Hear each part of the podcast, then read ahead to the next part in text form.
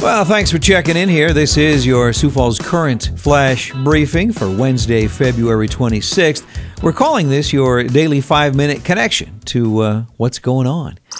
Speaking of what's going on, did you see yesterday uh, West River was pounded with snow? That's tough. Yeah. The good news is there's lots of sunshine, and seems like in uh, February and March it doesn't hang around too long. Our forecast here for Sioux Falls mostly sunny, 28 for a high today, then cloudy and 34 on Thursday. Looking ahead for the weekend here, they're saying highs in the uh, lower to mid 40s. I can live with that.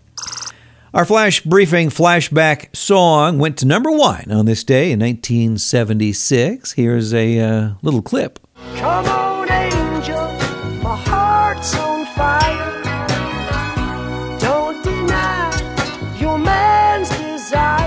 As always, I will give you the uh, artist and title at the end of our flash briefing today. On the uh, celebrity birthday list for February 26th, we have Juliet Simms. She is 34. She was the uh, runner up on The Voice in uh, 2012. Michael Bolton, who was our featured uh, artist yesterday, well, Michael turns uh, 67 today. Also, the man in black, Johnny Cash, was born on this day back in 1932. Well, in 1967, on this day, Mario Andretti won the Daytona 500, his first and only NASCAR Grand National event. And it was the only time a driver born outside of the U.S. has ever won this great American race. In 1977, on this day, was the first flight of the Space Shuttle atop a Boeing 747. Remember that? When I saw that, how can that fly? Yeah. Anyway, they did it on this day in 1977. She told me her name was Billie Jean, and she caused a scene. Then heavy hair turned with the ice to dream of being the one who would dance on the floor and around. In 1983, on February 26th, Michael Jackson's album Thriller went to number one. It stayed at number one for 37 weeks. Yowzer. In 1987, on this day, Michael Jordan scored 58 points in one game. And that, uh, I think it still is, it was back then, a Chicago Bulls record. You may have seen Michael Jordan speak at Kobe's funeral service on Monday. That's tough. I, that, that makes me so sad. They were, they were good friends. In 1998, on this day, Oprah Winfrey was found not guilty in that beef defamation trial brought by Texas cattlemen. I remember what uh, what it was called, but I'm not going to repeat it. That word, that phrase, should be lost for good. In the national headlines here, President Trump has called on Congress for additional funding to guard the U.S. against the ongoing coronavirus outbreak that has already infected tens of thousands of people worldwide. You may have seen this on the news. The Leaning Tower of Dallas, that 11 story building that didn't uh, implode, didn't fall down when they uh, imploded the building. Yeah, well, if you're from Sioux Falls and you were here in 2005, you may see the similarities. The Zip feed mill was imploded. I was here and watched that uh, not go down back in uh, back in 2005.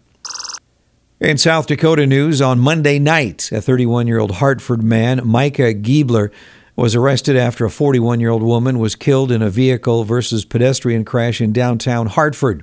The Minnehaha County Sheriff's Office says Nicole Anderson of Hartford was struck by a vehicle and pronounced dead at the scene.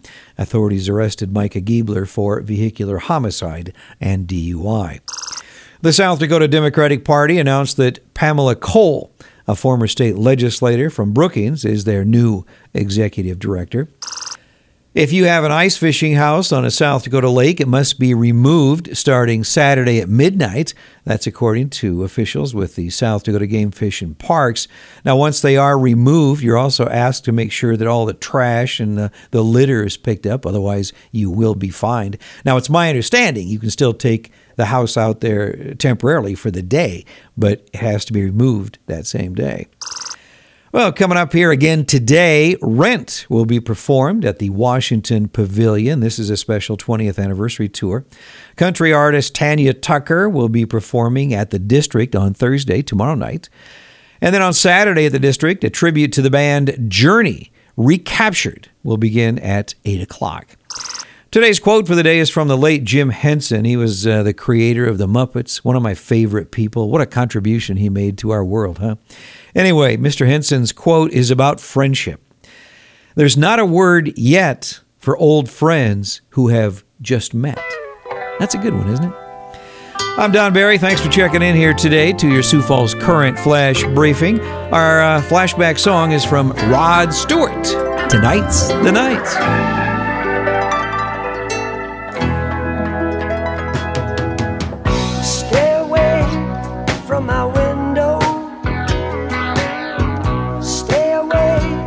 From my back door. Disconnect the telephone line. Relax, baby, and draw that blind.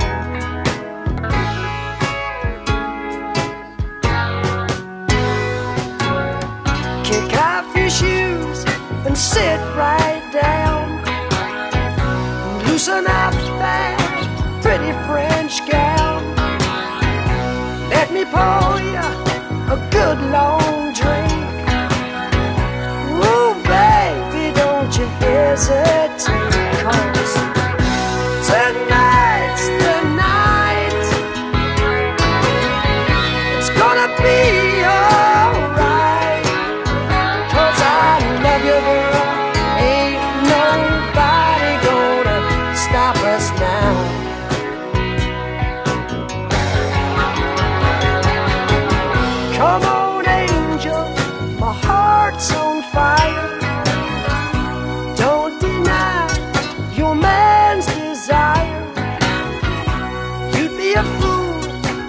stop this tide. Spread your wings and let me come inside. Cause tonight's the night. It's gonna be alright. Cause I love you, girl. Ain't nobody gonna stop us now.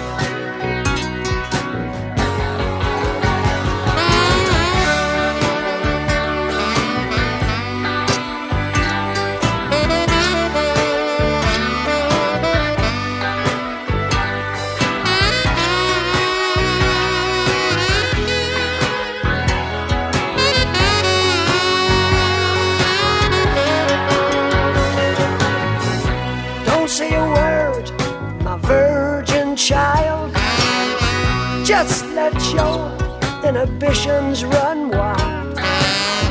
The secret is about to unfold. Upstairs before the night's too old. Tonight's the night. It's gonna be